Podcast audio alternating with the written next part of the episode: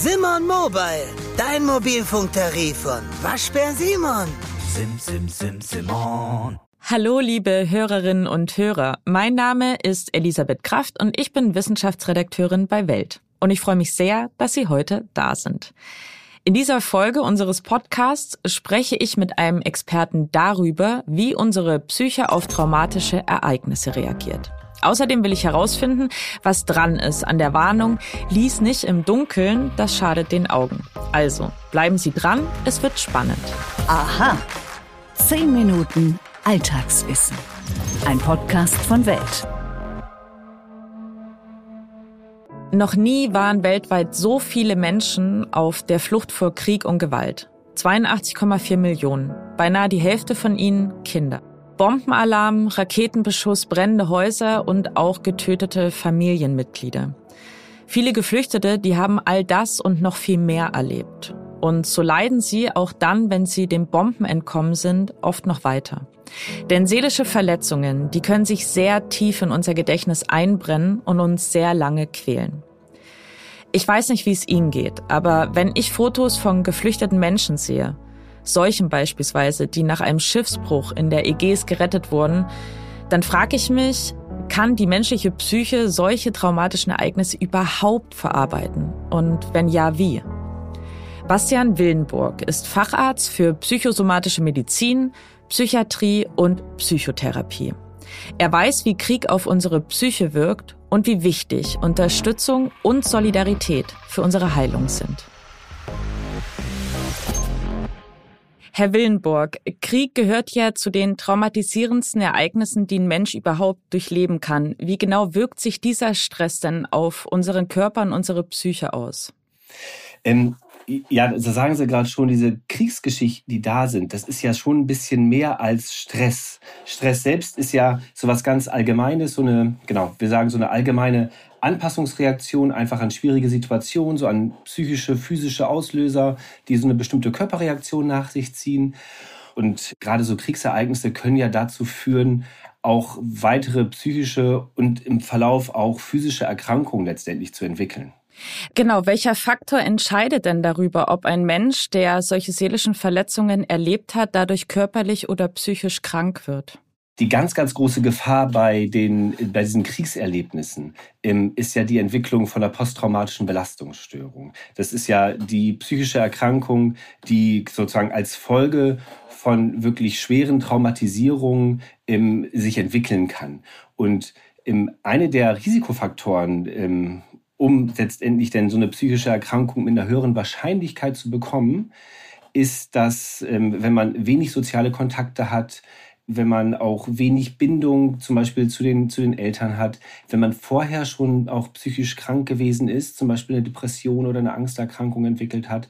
Das sind alles Faktoren, die dazu beitragen können, dass man dann eher eine psychische Erkrankung oder dann auch eine körperliche Erkrankung entwickelt körperliche Erkrankungen, die sich dann entwickeln können, sind, sind so was ganz Klassisches wie zum Beispiel Diabetes, koronare Herzkrankheit. Die Gefahr von Herzinfarkten ist höher, wenn man so eine posttraumatische Belastungsstörung gehabt hat oder auch ja dauerhaft so Stress ausgesetzt ist. Das ist letztendlich vergleichbar mit den Symptomen von der posttraumatischen Belastungsstörung. Genau, Sie haben ja jetzt auch schon davon gesprochen, wie wichtig soziale Unterstützung ist. Wie wichtig ist denn Resilienz? Resilienz ist schon was, was total wichtig ist. Resilienz bedeutet sowas wie eine psychische Widerstandskraft. Resiliente Menschen sind Menschen, die gute Problemlösefertigkeiten haben, ähm, aber auch Menschen, die zum Beispiel um Hilfe bitten. Das sind resiliente Menschen. Resiliente Menschen sind auch die, die schwierige Situationen anders attribuieren, sage ich mal. Also auch in so einer Kriegsgeschichte kann man, wenn man jetzt geflohen ist und zum Beispiel jetzt hier bei uns in Berlin lebt, kann man ja einmal die Überzeugung haben, ich bin ein Opfer. Das, hat, das hat wenig sozusagen ähm, genau Möglichkeit der Einflussnahme. Oder man kann denken, ich bin Überlebender. Habe das geschafft, da rauszukommen. Und ähm, resiliente Menschen würden eher zu zweiterem neigen, also eher so einen Positivfokus haben. Welche kurzfristigen Maßnahmen können denn traumatisierten Menschen helfen, das Erlebte zu verarbeiten? Also ganz kurzfristig ist es schon so, dass soziale Unterstützung natürlich ganz wichtig ist. Es gibt so dieses Konzept des ähm, Debriefings. Das hilft einigen Menschen, aber eben nicht allen. Das finde ich ganz wichtig. Also Menschen, die was Schwieriges erlebt haben, die Möglichkeit zu geben, diese traumatisierenden Erlebnisse zu berichten und davon zu erzählen. Das ist übrigens auch was, was resiliente Menschen tun, die berichten von Traumatisierungen und äh, dann zu schauen sozusagen, dass man da sich austauschen kann. Nicht gut ist, wenn man Menschen ja dazu überreden möchte, drüber zu sprechen oder vielleicht sogar in so einem gezwungenen Debriefing das nachbearbeiten möchte. Das weiß man relativ genau aus Studienlage, dass das eher nachteilig ist. Wie wichtig ist denn Psychotherapie für die Heilung? Für die Heilung von so Kriegserlebnissen, posttraumatische Belastungsstörungen ist es eigentlich das A und O aus meiner Perspektive. Also es gibt zwar auch in Deutschland zum Beispiel zwei Medikamente, die für die PTBS zugelassen sind, aber das wirklich Nachhaltige ist die, ist die Traumatherapie. Und das sind so Psychotherapiemethoden, da gibt es ganz unterschiedliche, sowohl verhaltenstherapeutische als auch tiefenpsychologische orientierte. Und da ist sicherlich die Traumatherapie auch nochmal dann mit der Traumakonfrontation im Rahmen der Psychotherapie, das ist ganz wichtig, sicherlich das, was äh, den Menschen am allermeisten hilft und was auch, finde ich, ganz gute Heilungschancen hat.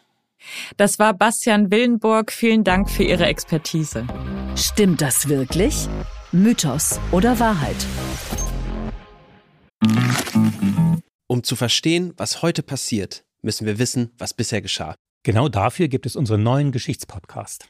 Von politischen Intrigen im antiken Rom über die fanatischen Sektenführer in der frühen Neuzeit bis hin zu den großen Eroberern des mongolischen Reichs und ihren Management-Skills. Ich bin Joachim Telgenbischer. Ich bin Nils Minkmar. Und wir finden heraus, was bisher geschah, um zu verstehen, was heute passiert. Höre, was bisher geschah, überall, wo es Podcasts gibt. Ich liebe es zu lesen und das war schon immer so. 2002, da war ich gerade zwölf Jahre alt, da ist der fünfte Harry Potter Band erschienen. Harry Potter und der Orden des Phönix.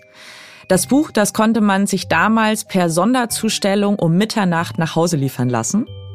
Und auch ich war bis 12 Uhr nachts wach, weil ich unbedingt wissen wollte, wie die Geschichte um Harry und seine Freunde weitergeht. Meine Eltern, die wollten allerdings, dass ich erst morgens anfange zu lesen, denn die meinten, wer im Dunkeln liest, der bekommt schlechte Augen. Aber stimmt das? Fakt ist, es strengt unsere Augen an, bei schlechtem Licht zu lesen. Ganz besonders dann, wenn die Buchstaben, die wir lesen wollen, sehr klein sind. Das kann dann auch dazu führen, dass wir Kopfschmerzen bekommen oder gerötete Augen. Müde werden unsere Augen bei schlechtem Licht in jedem Fall schneller.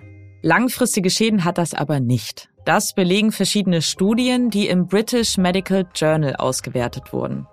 Entscheidend sei, dass unsere Augen genügend Zeit haben, um sich zu regenerieren. Das heißt, dass wir ausreichend schlafen. Das beste Licht zum Lesen bleibt aber das Tageslicht. Wer trotzdem nachts lesen möchte, der sollte einfach eine Schreibtisch- oder Nachttischlampe anmachen. Deren Licht entlastet unsere Augen in jedem Fall. Und damit sind wir auch schon wieder am Ende dieser Folge angelangt. Ich freue mich total, dass Sie dabei waren und hoffe, dass wir uns bald wieder hören. Wenn Ihnen unser Podcast gefallen hat, dann abonnieren Sie uns doch bitte auf den Plattformen oder lassen Sie uns eine Bewertung bei Apple Podcast und Spotify da. Wenn Sie Fragen, Anregungen oder Kritik haben, dann erreichen Sie mich jederzeit unter wissen.welt.de. Und jetzt wünsche ich Ihnen einen wundervollen Tag. Ihre Elisabeth Kraft.